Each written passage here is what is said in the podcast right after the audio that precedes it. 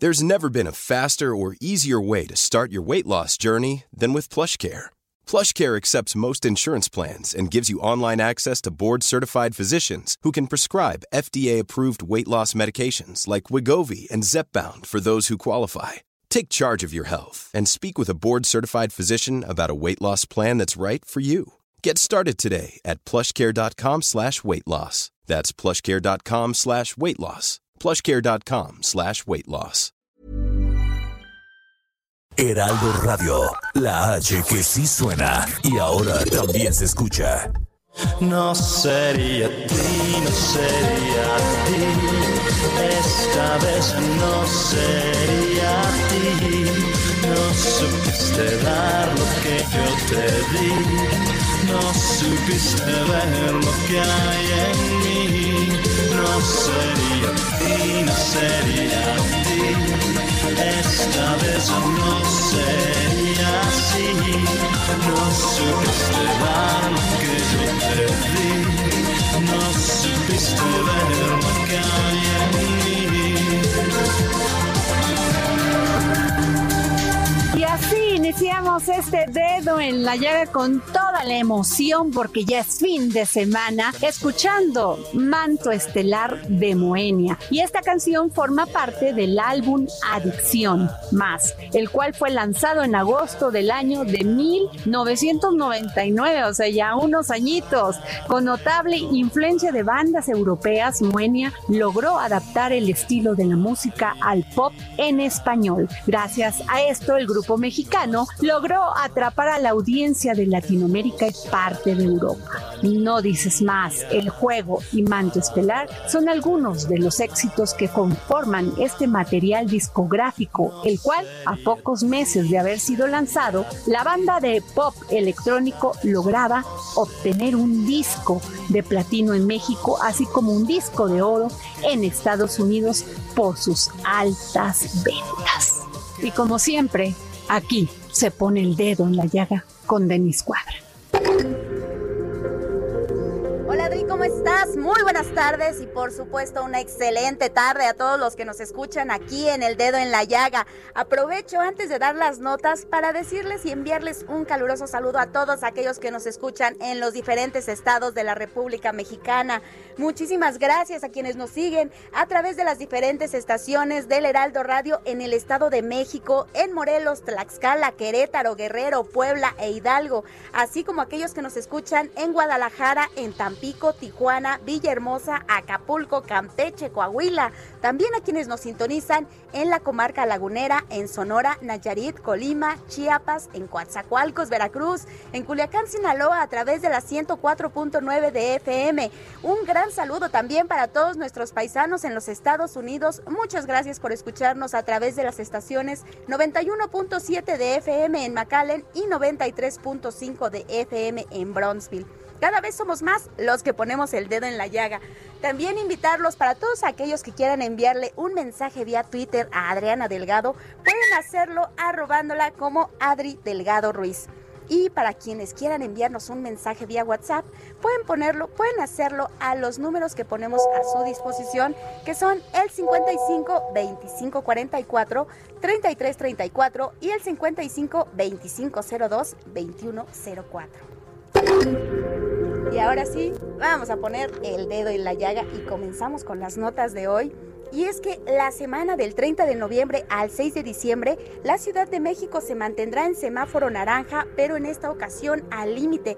Así lo dio a conocer la jefa de gobierno Claudia Sheinbaum ante el incremento que se ha dado en el número de hospitalizaciones. Señaló también que continuará el horario hasta las 19 horas en establecimientos mercantiles. En el caso de los restaurantes, el cierre se mantendrá a las 22 horas, pero la venta de bebidas alcohólicas se suspenderá a las 19 horas. Por otra parte, dio a conocer que a partir del próximo lunes se duplicará el número de pruebas al pasar de 10.000 a 20.000 diarias. Estas se encontrarán en los diferentes sitios que están a disposición, bueno, pues para hacerlos aquí en la Ciudad de México.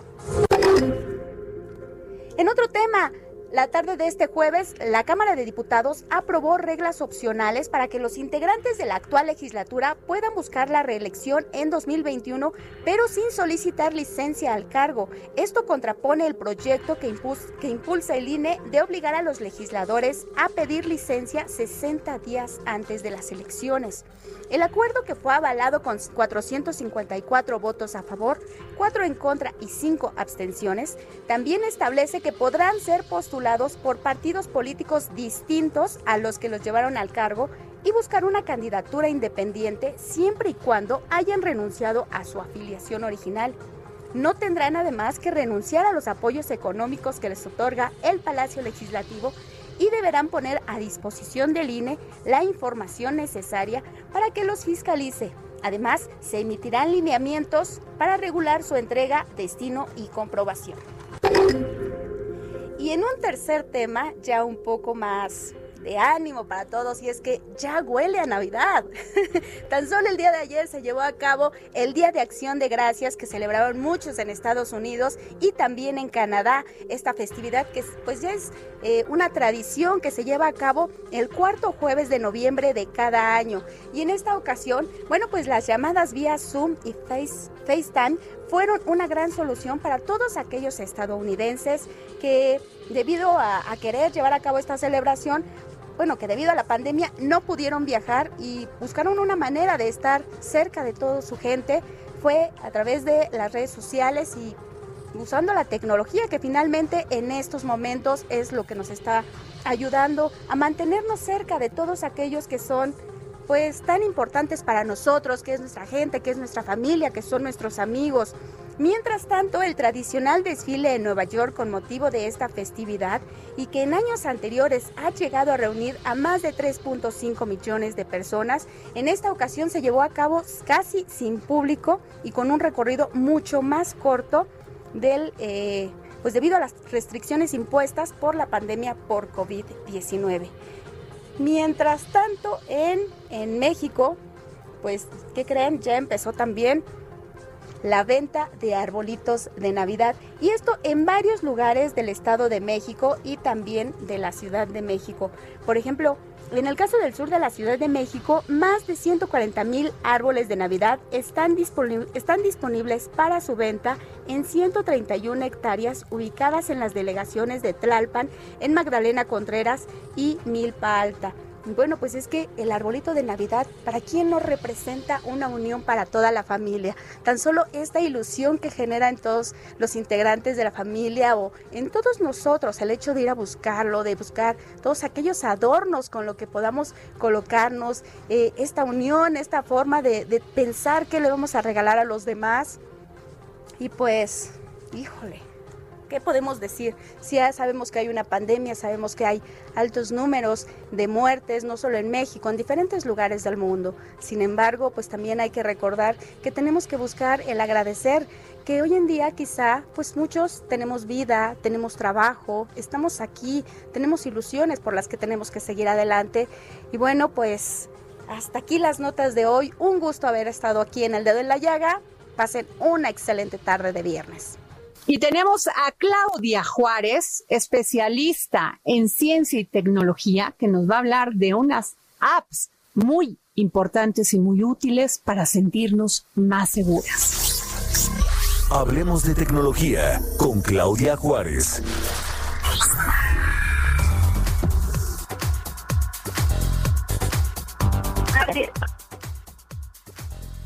Buenas tardes, también ¿Qué tal? Pues a propósito del pasado 25 de noviembre que se conmemoró el Día Internacional de Eliminación de la contra la Mujer, también se puede de tecnología. Y después no está nada tener herramientas que nos ayuden a cuidarnos entre todas. Eh, justamente hay una marcada. Y los productos y Estamos teniendo unos problemitas técnicos con Claudia Juárez, pero en unos momentos más los vamos a retornar. Recuerden que estamos en una transmisión completamente en vivo y bueno, pues estas cosas suelen suceder. Eh, vamos a tener a Claudia Juárez, ella es periodista especializada en temas de tecnología y telecomunicaciones y nos viene a hablar acerca de todas aquellas aplicaciones para sentirnos más seguras. Este es un tema dedicado a todas aquellas mujeres. Recuerden que tan solo hace un par de días estábamos eh, conmemorando el Día Mundial el Día Mundial contra la Eliminación eh, de la Violencia hacia la Mujer. Y ahora sí ya la tenemos en la línea. Tenemos, eh, dejamos a Claudia Juárez. Exacto, Adri, pues nuevamente aquí con el tema de la conectividad que siempre nos puede jugar en contra. Les comentaba que como bien dice Denise, el pasado 25 de noviembre pues se conmemoró el Día Internacional de la Eliminación de la Violencia contra la Mujer y en este caso también es necesario hablar de tecnología. Y es que nunca está de más tener herramientas que nos ayuden a cuidarnos entre todas. Y aquí justamente hay un nuevo mercado, el de las apps los productos y accesorios inteligentes, lo que se conoce como wearables, para auxiliarnos en caso de enfrentar una emergencia. El concepto básico de todo ello es permitirnos a las usuarias pedir ayuda, enviar alertas o de plano evitar ataques. Amigos, les cuento que hay al menos siete aplicaciones de seguridad o cuidado para las mujeres que podemos descargar en nuestro smartphone de forma gratuita y que ocupan muy poca memoria de almacenamiento. Además, algo que llama la atención es que hay aplicaciones creadas por los propios gobiernos estatales. Por ejemplo, está la aplicación Veracruz Mujer Alerta o la aplicación No Estoy Sola, creada por el gobierno de Ciudad Juárez, que lamentablemente es una de las ciudades con más feminicidios en el país. También encontramos la aplicación Mujer Siempre Alerta creada por el Instituto Quintanarrense de la Mujer y el gobierno de Oaxaca también ya hizo lo propio. Aquí merecen un aplauso muy grande los gobiernos que se están poniendo las pilas porque cada vez en la violencia contra la mujer lamentablemente va en aumento, pero los gobiernos cada vez están entendiendo también el papel de la tecnología. Les cuento que el común de estas aplicaciones es que tienes que llenar un formulario con tus datos, dar acceso a tus contactos y elegir a quién quieres notificar. Todas ellas tienen GPS, que es un sistema de geolocalización, por ello es muy conveniente tener activada la función de ubicación en tu dispositivo. Muchas veces estoy segura que casi nadie nos se fija que tengamos el GPS activado, pero en una emergencia es de fundamental importancia tenerlo. También cuentan con botones de pánico y emergencia y están disponibles para todos los sistemas operativos iOS y Android. En el tema de accesorios les cuento que hay grandes novedades.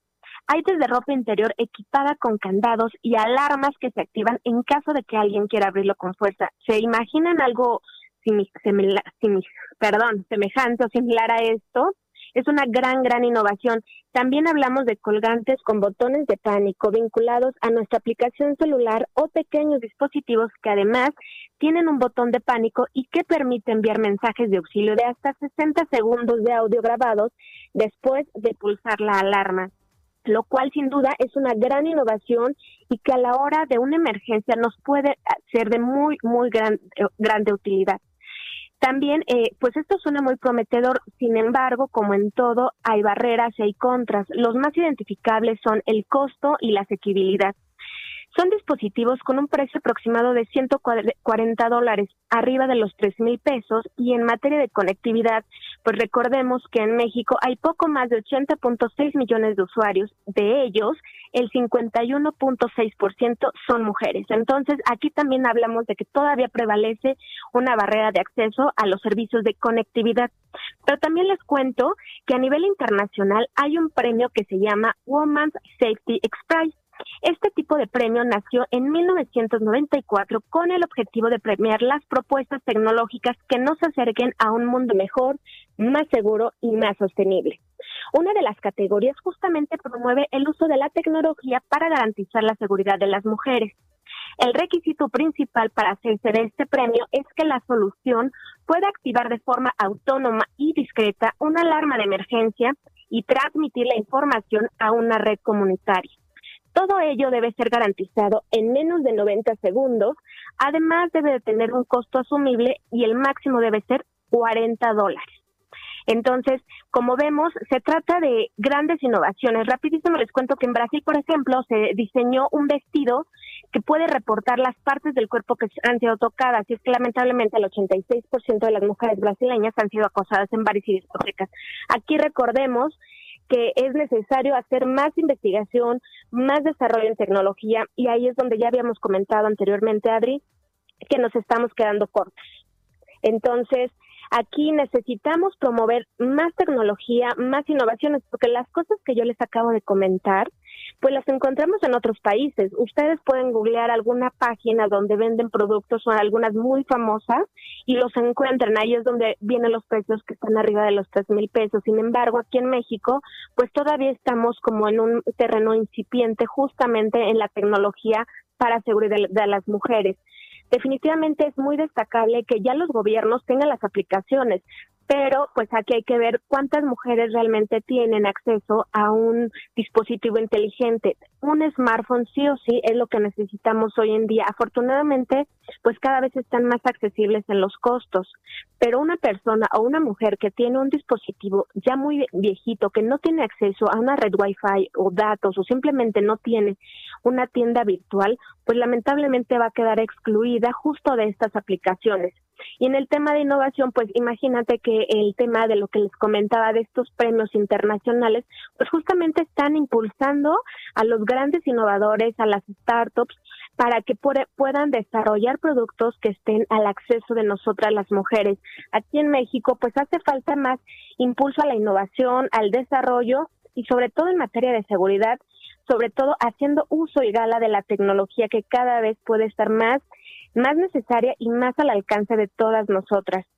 Aquí, como vemos, pues la tecnología la encontramos en todas las áreas de nuestra vida y si puede ser para un tema de seguridad, pues muchísimo mejor. Y en el tema de las aplicaciones, incluso Adri, amigas del dedo la llaga que nos están escuchando, podrían hacer el ejercicio de descargar estas aplicaciones y ver qué les funciona, qué no les funciona, ¿Qué tantas pueden tener a la mano? Aquí en la Ciudad de México hay más de tres aplicaciones del gobierno de la Ciudad de México. Incluso hay alguna aplicación que tiene el hashtag ni una más.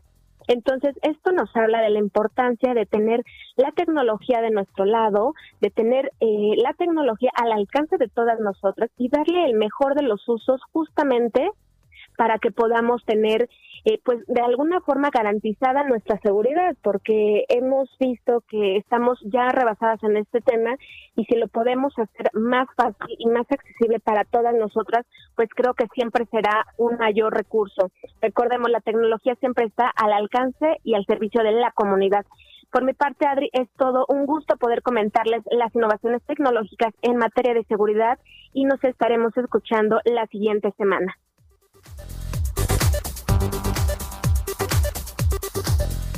Gracias, Claudia Juárez. Gracias. Y como siempre y todos los viernes, tenemos a Miriam Lira y su momento GastroLab. Vanguardia culinaria. Tendencias gastronómicas. Recomendaciones. Restaurantes. Entrevistas. El ingrediente secreto eres tú. GastroLab. Con Miriam Lira. En el dedo en la llaga amigos del dedo en la llaga, ¿cómo están? Ya listísimos para empezar el fin de semana, felices de la vida de compartir un viernes más con todos ustedes y aprovechando vamos a mandar un saludo muy caluroso a todos nuestros amigos de la comunidad estadounidense en México porque el día de ayer celebraron Thanksgiving su día de acción de gracias, que para muchos de ellos es más importante incluso que Navidad, porque es la fecha en la que se pierden todas las diferencias en cuanto a orígenes, en cuanto a religiones, y es una noche en la que pueden compartir alrededor de la mesa no solo platillos deliciosos como puede ser el pavo horneado, la salsa de arándanos, el puré de manzana y el pastel de calabaza deliciosos, sino que es el momento de compartir, de generar unión entre todos, entre todos nosotros y por qué no dar gracias por todo lo bueno y por todo lo malo que nos ha dejado este año, que ha como nos ha causado problemas, pero esperamos que el 2021 venga con toda la actitud, venga muchísimo mejor y estemos este, más felices y más dispuestos y más provechosos que nunca. Y bueno, el día de hoy quiero invitarlos a que si no han ido por su periódico, por el Heraldo de México, que salgan a la calle y que lo compren. Ya este, encontrarán los últimos ejemplares, seguramente cuesta 10 pesos porque el día de hoy y todos los viernes eh, se publica Gastrolab, el suplemento gastronómico de este gran diario. Y este, el día de hoy traemos a un personajazo que quiero que conozcan. Su nombre es Mohamed Macé, que seguramente por, por nombre no lo ubican tanto, pero es el responsable de estar tras dos proyectos muy importantes y uno nuevo que está impulsando ahora mismo, pero seguramente lo conocerán perfecto por Al Andaluz y por el Centro Libanés. ¿Quién no se ha ido a dar un banquete al centro libanés o a una fiesta, una grabación, una, reunión este, corporativa? Es muy conocido y de muchísima tradición en la Ciudad de México. En el al andaluz ahí se congrega toda la comunidad libanesa para pasar un rato muy muy agradable en el centro histórico de la ciudad. Y pues bueno, ¿por qué decidimos hablar de Mohamed Mased? Pues porque este libanés es uno de los libaneses más mexicanos que existen, lleva más de 20 años en nuestro país y siempre en este espacio, Adri, platicamos sobre las personas que han impulsado muchísimo a la industria gastronómica, siempre enaltecemos a nuestros chefs mexicanos, pero creo que también este, tienen una gran labor todos los que han venido de fuera y que han dado trabajo a tantas familias mexicanas, y es el caso de Mohamed, porque durante años este se ha dedicado a, generar empleos y ahora en pandemia también no soltó este el ritmo afortunadamente pudieron mantener a toda a toda su plantilla laborando. Entonces estamos muy contentos por él porque siguen abiertos sus proyectos y porque está impulsando un nuevo proyecto que se llama Mojama. Es un lugar para disfrutar pescados y mariscos pero de una calidad que no se imaginan estupendo. Definitivamente es un viaje por el Mediterráneo, casi casi como si los fueras a pescar directo del mar. Y bueno, el concepto es cocina oyster bar, o sea, un bar de ostras y mariscos. Y este restaurante que les digo que se llama Mojama, pues está anclado ahora sí que al sur de la Ciudad de México, en la Torre Alep, por ahí por San Ángel y bueno, desde que uno entra a Mojama, eh, se encuentra con una exhibición deliciosa y fresquísima de algunos pescados como guachinangos, como cigalas, como rodaballos, camarones, almejas, ostiones, entre otras especies que pueden elegir ustedes ahí al momento para que sean preparados este, casi, casi eh, eh, en su mesa ya sea a la plancha o al horno, como sea su mejor elección, y que puedan disfrutar de una tarde en compañía de sus seres queridos espectacular. Y pues Mohamed, les sigo contando un poquito más de este chef increíble. Él lleva más de, como les decía, 20 años este, cocinando y él empezó de la balosa. Este, y ya después, tiempo después, lo que son las cosas y el destino conoció, conoció a una mujer mexicana que más tarde se convertiría en, en su esposa, mexicana, y se lo trajo a México. Y así es como él empieza como todo su andar este, en la Ciudad de México, sobre todo al andaluz a principios de 2021, por ahí por enero, febrero, vamos a tener una nueva sucursal que también va a estar ahí en la Torre LED. Entonces, queremos invitarlos para que vayan, lo visiten, para que sigamos comentando de la, de la manera más segura, siempre con todas las medidas de seguridad, pues que no dejemos sola la industria restaurantera en estos difíciles momentos y también pues yo pedirles que vayan, que nos visiten, si no alcanzaron su periódico en gastrolabweb.com, ahí van a encontrar recetas deliciosas y de todos los niveles de dificultad, desde las más básicas que pueden hacer este pasteles en microondas hasta un horneado increíble que, que van a encontrar ahí este, recetas fáciles, sencillas, es un poco más complicadas para los que ya sean más avanzados. También invitarlos a que nos sigan en nuestro Instagram, arroba Heraldo Gastrolab. Ahí los esperamos. Ahora mismo tenemos una dinámica padrísima en la que les invitamos a, que, a mandarnos todas sus recetas navideñas y que entren en un concurso para ver cuál es la mejor. Y los ganadores se van a llevar de premio, en primer lugar, poder venir a la cocina de Gastrolab y cocinar con algunos de nuestros chefs. Entonces están padrísimos los premios, métanse a Instagram para ver las bases y que puedan participar. También los invito a que nos sigan en nuestro TikTok, que qué bárbaro, Adri. Hemos crecido muchísimo en esa red social, ya somos más de 400 mil personas haciendo comunidad desde ahí. Ahí sí, recetas mucho más sencillas, mucho más cortitas que pueden hacer en un 2x3. Entonces yo me despido de ustedes, nos vemos el próximo viernes con mucho gusto, yo encantada de disfrutar y ya que empiecen las fiestas decembrinas porque vamos a ir con todo y en Gastrolab les vamos a traer las mejores recetas. Gracias Miriam, gracias por estas recomendaciones siempre muy valiosas para todos nuestros radioescuchas. Una pausa y regresamos hermosa compañía para la eternidad. No sería ti, no sería ti esta vez. Sigue a Adriana Delgado en su cuenta de Twitter arroba Adri Delgado Ruiz. Además, te invitamos a enviar tus opiniones y comentarios en texto o por mensaje de audio a través de WhatsApp al 55 2544 3334. Y si quieres escuchar El Dedo en la Llaga de El Heraldo Radio, en cualquier momento y donde quiera que te encuentres, descarga el podcast disponible en Spotify y iTunes. Heraldo Radio.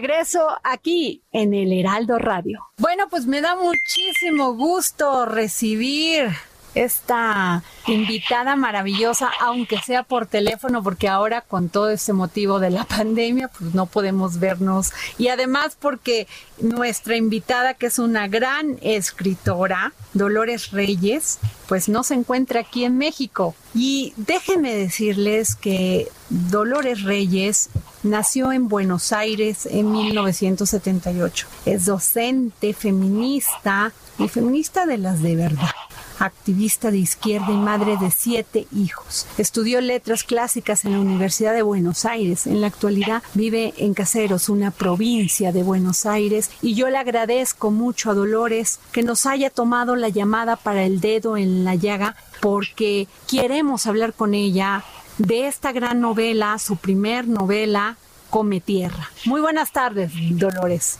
Ay, muchas gracias por esta introducción tan amorosa. Estoy muy contenta de hablar con ustedes del Leo en la llaga, pero mucho más estaría de poder haber ido a México como estaba todo planeado. Pero bueno, sabemos que hay pandemia y esto no es posible, eh, pero realmente quería muchísimo ir a México acompañando el libro y encontrándome, por supuesto, con los lectores eh, cuerpo a cuerpo. Y Dolores, eh, la verdad, hablar de este tema que tú tocas en, en tu novela Come Tierra duele, duele mucho en México porque hablas de esto que vivimos las mujeres todos los días, la violencia, el desamparo, la injusticia. Y es terrible cómo las cifras en México crecen y crecen para dar paso a lo que es una terrible violencia contra las mujeres. Bueno, yo las miro a las mujeres, ¿no? Eh, soy grande, tengo 42 años, esta es mi primera novela y, las vengo mirando desde que me acuerdo, ¿no? Eh, esos informes tan terribles en los noticieros que mostraban las cruces en el desierto, que mostraban a las madres mexicanas poniendo cintas contra alambrados con el nombre de sus hijas, con fotos, con carteles, de nuevo con cruces en las que hacían inscripciones, eh, poniendo, bueno, el nombre de una chica muerta y las vengo viendo hace tanto tiempo que eso es un poco lo que decanta a la hora de ponerse a escribir, ¿no? Me pongo a escribir y toda esa angustia y toda esa tristeza, esa bronca y esa necesidad de que esto pare y de que haya justicia de una vez eh, pasan al papel, ¿no? Una forma de ligar también, bueno, la tierra, nuestra tierra americana con, con la necesidad absoluta de justicia.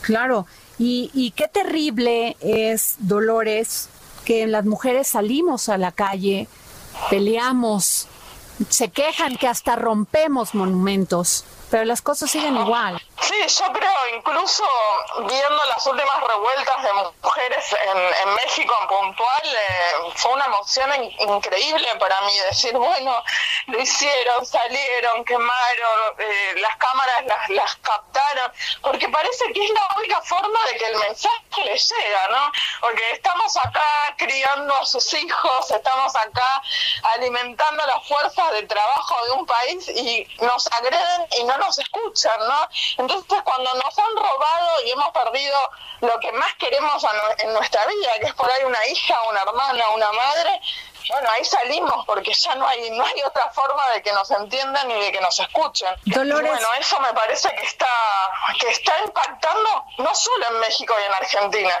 Hemos visto Chile, hemos visto una cantidad impresionante de esto, manifestaciones de mujeres que por primera vez eh, salen colectivamente decir, bueno, basta, paren de matarnos, vivas nos queremos, ni una menos, y infinidad de consignas que cada país replica, ¿no? Cada país toma y replica esa voz de las mujeres. Ahora, Dolores, eh, eh, la escritura de Tierra, la narrativa, la es tan dulce pero tan dolorosa al mismo tiempo como esta. La tierra va a hablarme, sí ya habló la sacudieron. Veo los golpes aunque no lo sienta. La furia de los puños hundiéndose como pozos en la carne. Veo a papá. Manos iguales a mis manos, brazos fuertes para el puño que me enganchó en tu corazón y en tu carne como un anzuelo. Eh, a ver, a la hora, si yo lo escucho todavía me parece impactante y lo he leído tantas veces y me lo han leído, pero sigue siendo, bueno, esto, ¿no? El sacudón de la violencia tan triste y tan fuerte sobre nuestros cuerpos, ¿no? Porque en la literatura en realidad el tema de la violencia hacia las mujeres no es para nada nuevo, ¿no? Pero siempre fue relatado por por otras voces, por las voces de ellos, ¿no? Minimizado, como si no importase. Y yo, o sea, sentía la necesidad absoluta de esta vez, bueno, generar una voz que narrase desde otro lugar absoluto, que narrase eh, lo terrible, lo triste, lo fuerte, que es que nos roban y que nos maten a nuestras hermanas. De ahí sale un poco la voz de Cometierra, que es esa misma que estás leyendo y que es y que es muy dolorosa porque es terrible Dolores de veras pasar por el hecho de ser mujer a estas a estas terribles agresiones y violencias, pero cuando lo ves, por ejemplo, que te enteras de un caso de que una niña de tan solo siete años o de dos años fue violada, lo único que hace es exprimirte el corazón y que fue además de violada, asesinada. Y que encima eh, el, comentario es ¿y dónde estaba la madre? Y nadie la cuidaba, y porque esa niña estaba entre hombres. O sea, nos matan, nos golpean, nos violan, nos queman, nos desmembran, nos ocultan, nos roban la identidad y encima después de muertas nos siguen juzgando. Vuelvo al tema de las voces, porque la violencia no es solo esa violencia física hacia las mujeres, ¿no? Está todo un terrible aparato de violencia discursiva que está absolutamente mm, invisibilizado y naturalizado. De alguna forma con la escritura de Cometierra quería cortar con eso y empezar a relatar, bueno, desde nuestra voz, pero para qué? Justamente para cambiar esa experiencia, para para que el lector se sintiese interpelado, bueno, esto está pasando, esto sucede y lo estamos de, de alguna forma ninguneando, tratando de ocultar, ¿no? Empecemos a ver qué hacemos, cómo nos hacemos cargo de que estamos construyendo sociedades que agreden y matan a las mujeres. Así es, y hablamos de la falta de valores este, es la falta de valores es un tema verdaderamente y sobre todo de ese en, educar a los hombres, porque tal parece que entre más nos empoderamos las mujeres, más odio hay hacia, las mujeres. De, entre más ocupamos posiciones de poder, entre más exigimos lo que queremos, entre más eh, alzamos la voz para que sea respetado nuestro derecho a decidir, más, más odio hay. Sí, eso es terrible porque incluso yo sostengo que el feminismo no viene a, hacer una doctrina o movimiento contra los hombres, que incluso busca liberar también a los hombres de los roles terribles que les, que les propone el patriarcado, porque el, el hombre tiene que sostener el hogar, el hombre no puede llorar, el hombre tiene que ser solo viril, el hombre tiene que ocultar los sentimientos, bueno, un montón de cosas que conllevan a estallidos de furia, a hombres odiadores, a montón de resentimiento. Entonces, bueno, en un punto construir relaciones mucho más sanas y sin que sean atravesadas por la violencia nos libera a todos, ¿no? muchas veces incluso estamos viendo lo que se llama acá femicidios asociados, ¿no? Que el hombre mata a la mujer y mata a sus propios hijos.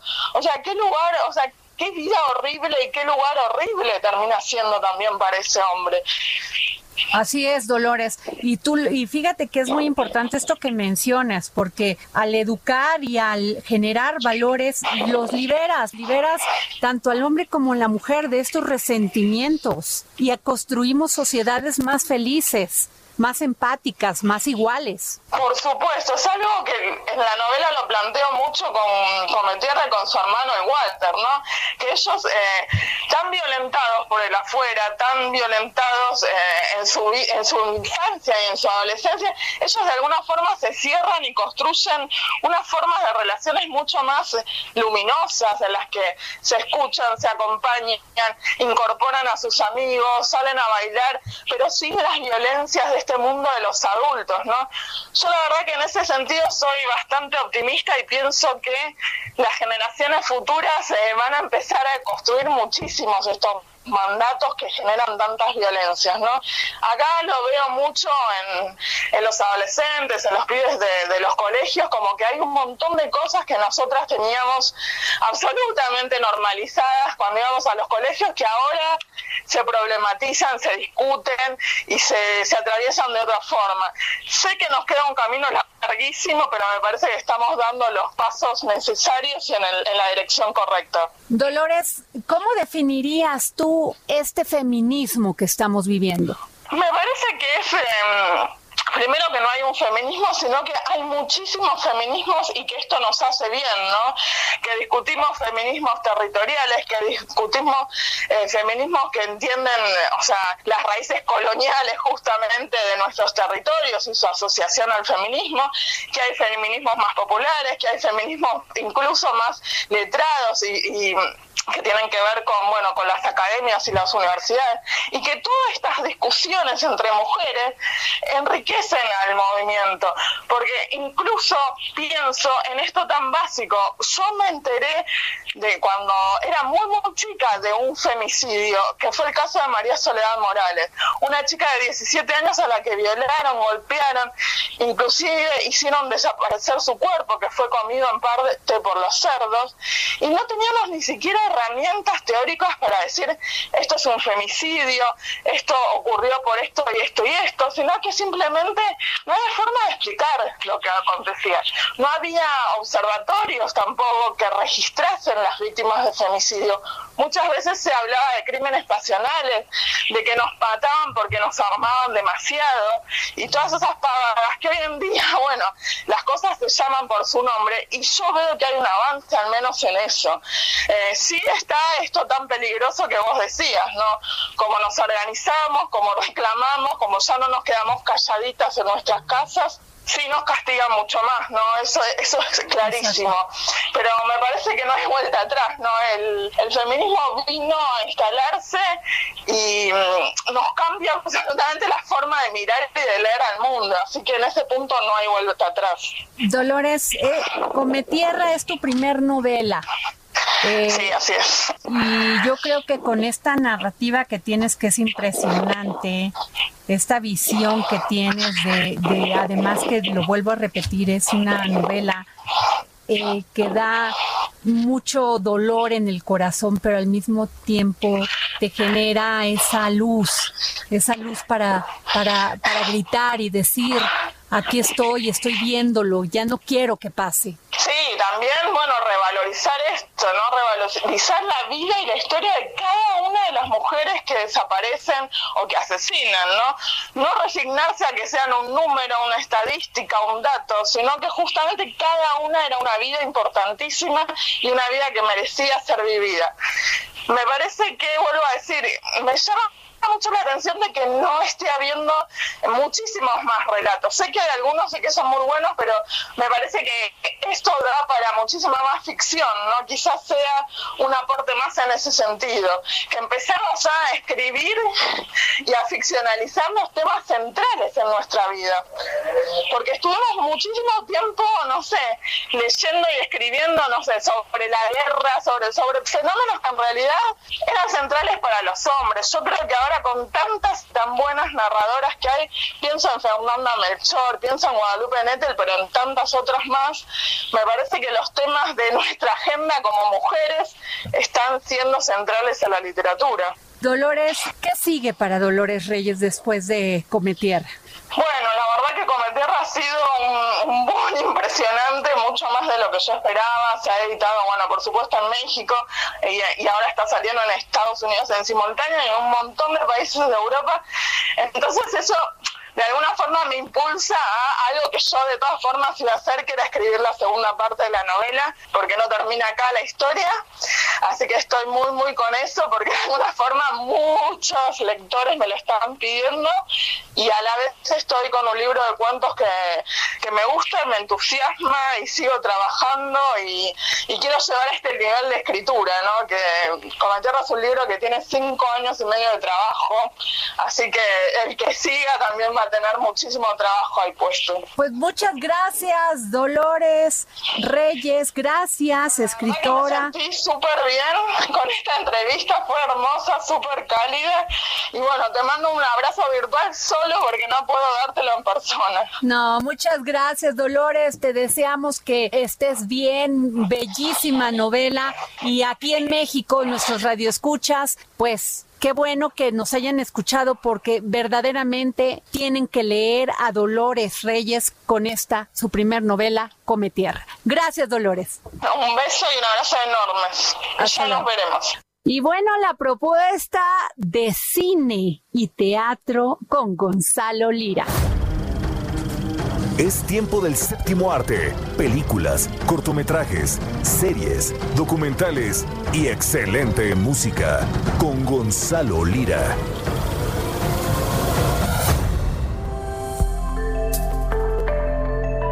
Así es, querida Adri, hay cine este fin de semana y hay un buen estreno, un estreno controversial que va a dar de qué hablar, pero pues mira, yo creo que el cine de eso se trata, si no es un cine inerte, si no es un cine que no está generando nada y el arte creo que lo que busca es precisamente generar conversación. ¿Y de qué estoy hablando? Estoy hablando del estreno de Danica, una película protagonizada por Demian Bichir y que cuenta la historia de un hombre en sus 50 años que después de viajar a visitar a unos amigos de hace tiempo, se encuentra con que su vida pues ya es aburrida, la insatisfacción es crónica pero en esa visita conoce a la mejor amiga de la hija de estos amigos, una chica menor de edad que lo va a confrontar pues precisamente con esta insatisfacción eh, y sobre ponerse en los zapatos de un personaje con problemas tan controversiales, esto fue lo que me platicó el propio de Bichir.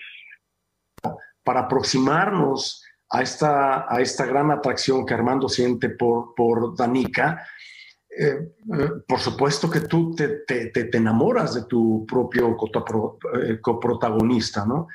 Entonces, los elementos que nos unieron a, a, a, Sasha y a mí fueron, fueron muy claros y muy simples, porque la chica, a pesar de que es su primera película, ojo con eso, no es cosa menor, eh, es un alma vieja, lo que yo le llamo un alma vieja, porque ella reconoce perfectamente cuáles son sus habilidades y tiene un enorme, enorme punto a su favor, que es la disciplina. Yo no sé si ella va a continuar su trabajo como actriz, pero la disciplina que ella mostró era exactamente la misma disciplina que aplica eh, Quentin Tarantino cuando rueda, o Samuel Jackson, cualquier otro actor del mundo. De esa manera fue muy fácil conectarnos. ¿no?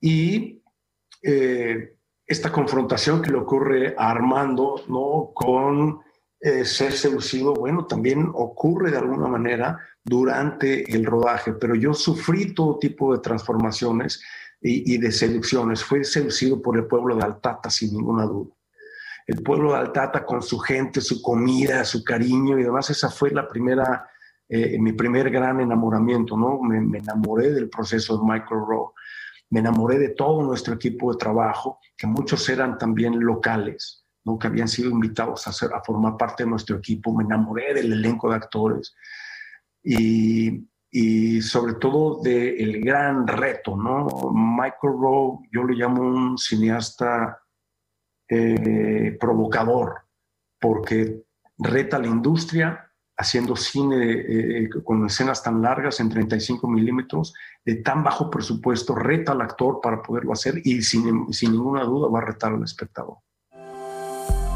Ahí está, retar al espectador, que creo que, eh, pues como lo decía al principio, ¿no? De eso se trata ir al cine, de confrontarnos con realidades con las que no necesariamente tenemos que estar de acuerdo, pero que sí generan una conversación en torno a temas y a problemas que, eh, pues, tienen que ver con la sociedad actual. Y hablando de temas y problemas que tienen que ver con la sociedad actual y que siguen sin resolverse, la homosexualidad creo que sigue siendo algo que saca y levanta los cabellos de punta de muchas personas. Y se estrenó hace un par de semanas la película del baile de los 41 con Alfonso Herrera, que cuenta la historia del yerno de Porfirio Díaz y la hija eh, adoptiva de Porfirio Díaz, este hombre al cual cacharon en una reunión de homosexuales eh, y cómo Porfirio Díaz pues hizo todo por ocultar esa, ese pedacito de su historia. Sobre contar la historia de un personaje que fue ocultado bajo el tapete de la historia, esto fue lo que me dijo Alfonso Herrera. Los retos más grandes, bueno, punto número uno, la investigación. Había muy poca información acerca de Ignacio de la Torre Mier precisamente por eso, porque a este personaje se le invisibilizó. Sin embargo, hubo un libro en particular que me ayudó muchísimo que se llamó El exilio de Carlos Tello Díaz, donde hay referencias muy interesantes de eh, círculos cercanos de Porfirio Díaz, inclusive hay un... Hay una referencia muy clara de Luz, hermana de Amada Díaz, hija también de Porfirio Díaz, y hay un, hay un capítulo que habla de esa referencia y de referencias muy específicas de cómo se referían y, la manera en la cual él se comportaba. Entonces, para mí eso fue muy, muy interesante. Cómo él se comportaba en sociedad. Eh, porque él se veía y él, se vislumbraba como el príncipe de México, ¿no? Por, eso le decían el yerno de la nación. Y de alguna forma sí fue así. Él, él, fue catalogado como uno de los empresarios más importantes del país. Fue un político sumamente importante en la historia de México. Pero al él el haber, al él ser homosexual, o el haber sido homosexual, se le invisibilizó, ¿no? Sus aspiraciones políticas se, se cancelaron, sus negocios, los ingenios azucareros que él tuvo en el estado de Morelos y algunas, creo que él tuvo algunas este, haciendas ganaderas también en el estado de México, también se vinieron abajo. Eh, y y bueno, hablar de esta película y hablar de la homosexualidad en esa época implicaba vivir en la clandestinidad. Inclusive significaba que tu vida corría peligro. 120 años después nos encontramos con que en 2019 fue uno de los años más complejos y más eh, duros en temas de crímenes de odio. Entonces, pues ahí está el cuestionamiento, ¿no? ¿Dónde, ¿Qué tanto hemos avanzado? ¿Qué tanto hemos qué tanto hemos avanzado para ser una sociedad respetuosa, para una sociedad en la que vive en libertad. Eh, por otro lado, me parece interesante ponerlo sobre la mesa. Hablamos de una película o muchas ficciones que tienen una violencia muy importante o bastante explícita y se les da una clasificación B15 versus nuestra película que muestra a dos hombres agarrados de la mano o cuerpos eh, masculinos desnudos y se les da una clasificación C. Ahí está, dos temas que van a dar de qué hablar, pero que creo que no hay que huirle a la conversación, a la discusión y sobre todo a entender que se trata de ficciones, que se trata de historias que hablan de cosas que ocurren en la realidad y que precisamente sirvan como advertencias para no repetir nuestros mismos errores. Además de que, bueno, dos actores con los que platicamos que creo que están en sus mejores momentos, de Nandy Chir mencionaba Quentin Tarantino, pues bueno, estuvo nominado al Oscar, después trabajó con Quentin Tarantino, trabajado con Ridley Scott, así que no hay desperdicio, láncense a verlas y que comenten, que nos comenten en las redes, en tus redes y en mis redes, arroba G-O-N YZ y la próxima semana seguimos platicando de cine porque hay mucho, hay mucho de qué hablar todavía, querida Adri. Yo me despido, que tengan un excelente fin de semana. Gracias, Gonzalo. Como siempre es un placer escuchar tus propuestas de cine y teatro. Y bueno, pues ya terminó el dedo en la llaga. Muchas gracias por escucharnos a través de esta semana y también gracias por dejarnos entrar en su corazón. Gracias. No sería ti, no sería ti. Esta vez no sería ti. No supiste dar lo que yo te di. No supiste ver lo que hay en mí. No sería ti, no sería ti. Esta vez no sería así. No supiste dar lo que yo te di. No supiste ver lo que